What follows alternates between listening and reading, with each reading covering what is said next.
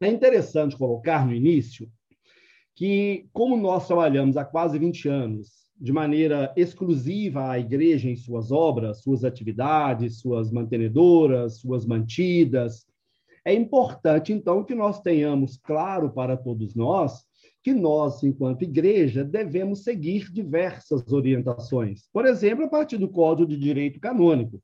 Então, se a gente pensar no Código de Direito Canônico, o Cânone 22, ele diz que o direito divino deve seguir aquilo que a lei civil diz, desde que não seja o contrário. Ou seja, se essa lei não é contrária à lei da igreja, podemos então segui-la conforme o direito canônico. Então, estamos no passo certo, na caminhada certa. Não podemos esquecer também dos documentos da congregação dos Institutos de Vida Consagrada e Sociedade de Vida Apostólica. Claro, a gente fica sempre atento a esses documentos.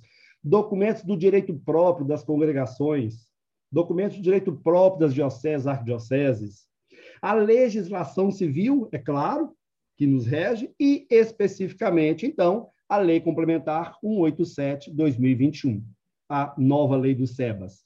Mas nós vamos começar também falando deste ponto do prefeito da Secretaria para a Economia da Santa Sé, onde ele fala sobre a transparência. Ele diz que ela é útil para a gestão interna dos recursos. Isso é recente. Para reduzir os custos de gestão e ser capaz de aumentar aqueles de missão. Por outro lado, todos os fiéis, os nossos alunos, nossas famílias, nossos assistidos, pacientes, parceiros, todos merecem transparência. Ou seja, devem saber como que nós estamos gastando o que nós recebemos, de maneira geral. Mas nas nossas obras, nós temos um modelo a ser seguido, temos regras a serem seguidas, que a igreja chama e nos provoca a seguir modelos de referência internacional.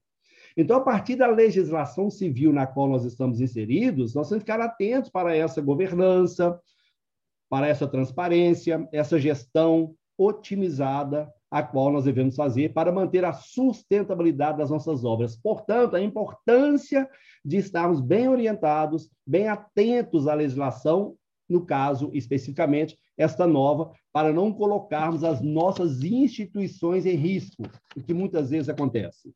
É uma lei que ela versa sobre projetos, projetos educacionais, projetos de saúde, de assistência social, estruturado em políticas públicas. Por isso é importante, quando possível, a gente sempre recomenda que tentem participar dos, dos conselhos municipais, conselhos estaduais, porque é ali que se discute para onde, como vai o dinheiro, o que vai ser colocado em prática, implementado, as políticas públicas discutidas ali, que tem a ver também com essa lei maior nossa, no caso aqui hoje discutida. Um outro ponto também, um outro pressuposto dessa legislação, é o equilíbrio financeiro entre a gratuidade oferecida e a imunidade tributária recebida. Isso é especificamente na área da saúde. Lá no artigo 12, a gente vê isso lá. Que a imunidade, o valor da imunidade recebida com relação à gratuidade oferecida. Então, ficar atento para isso também.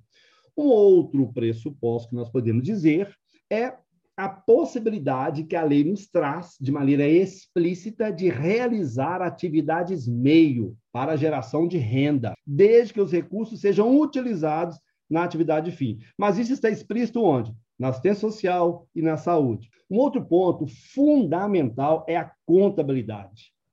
A importância da contabilidade como instrumento de comprovação dos serviços sociais prestados e da regularidade documental de acordo com as normas advindas do Conselho Federal de Contabilidade.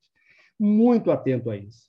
A contabilidade dos senhores e das senhoras tem que ser de ponta, seja interna ou seja terceirizada. É uma contabilidade diferenciada, com todo respeito à contabilidade externa, como acontece lá fora, mas no caso do terceiro setor, fica muito atento quanto a isso. O jurídico também muito atento no apoio, na assessoria que os senhores e as senhoras têm. Então, a contabilidade é fator crucial neste ponto também, não que não fosse, tá? A gente está reforçando, ratificando, na verdade, o que já era e mantém ainda muito forte, né? E é claro que essa lei também nos dá uma maior consistência normativa. Claro que se a gente vai tendo uma lei cada vez mais ampla e mais fortalecida e mais clara, ela vai nos dando maior segurança jurídica, mas nós temos ainda problemas. Por exemplo, revisão dos vetos. Tivemos 10 vetos que são fundamentais para dar uma segurança jurídica e até a possibilidade de caminhada no dia a dia da filantropia, que já está sendo discutida. Regulamentação que ainda vai vir, não sabemos quando.